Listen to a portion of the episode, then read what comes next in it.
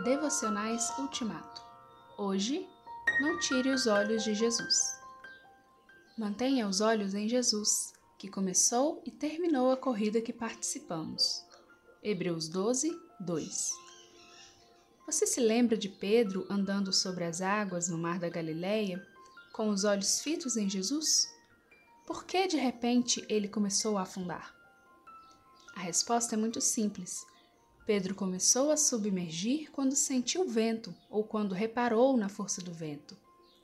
Nesse momento, ele mirou mais no vento do que em Jesus, mais no problema do que na solução, mais nas circunstâncias do que no circunstante. O vento não começou a soprar depois que o apóstolo tirou os pés do barco e os pôs na água.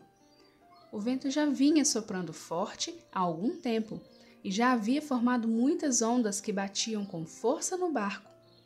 O vento não era novidade, bem como a escuridão da noite, pois ainda faltavam umas duas horas para o sol aparecer no horizonte. A praia de onde o barco saiu e a praia para onde o barco ia estavam equidistantes. O que provocou o afundamento foi a mudança de Pedro, a mudança do olhar, a mudança de atitude. Enfim, a quebra da fé. Mateus 14, 22 a 33.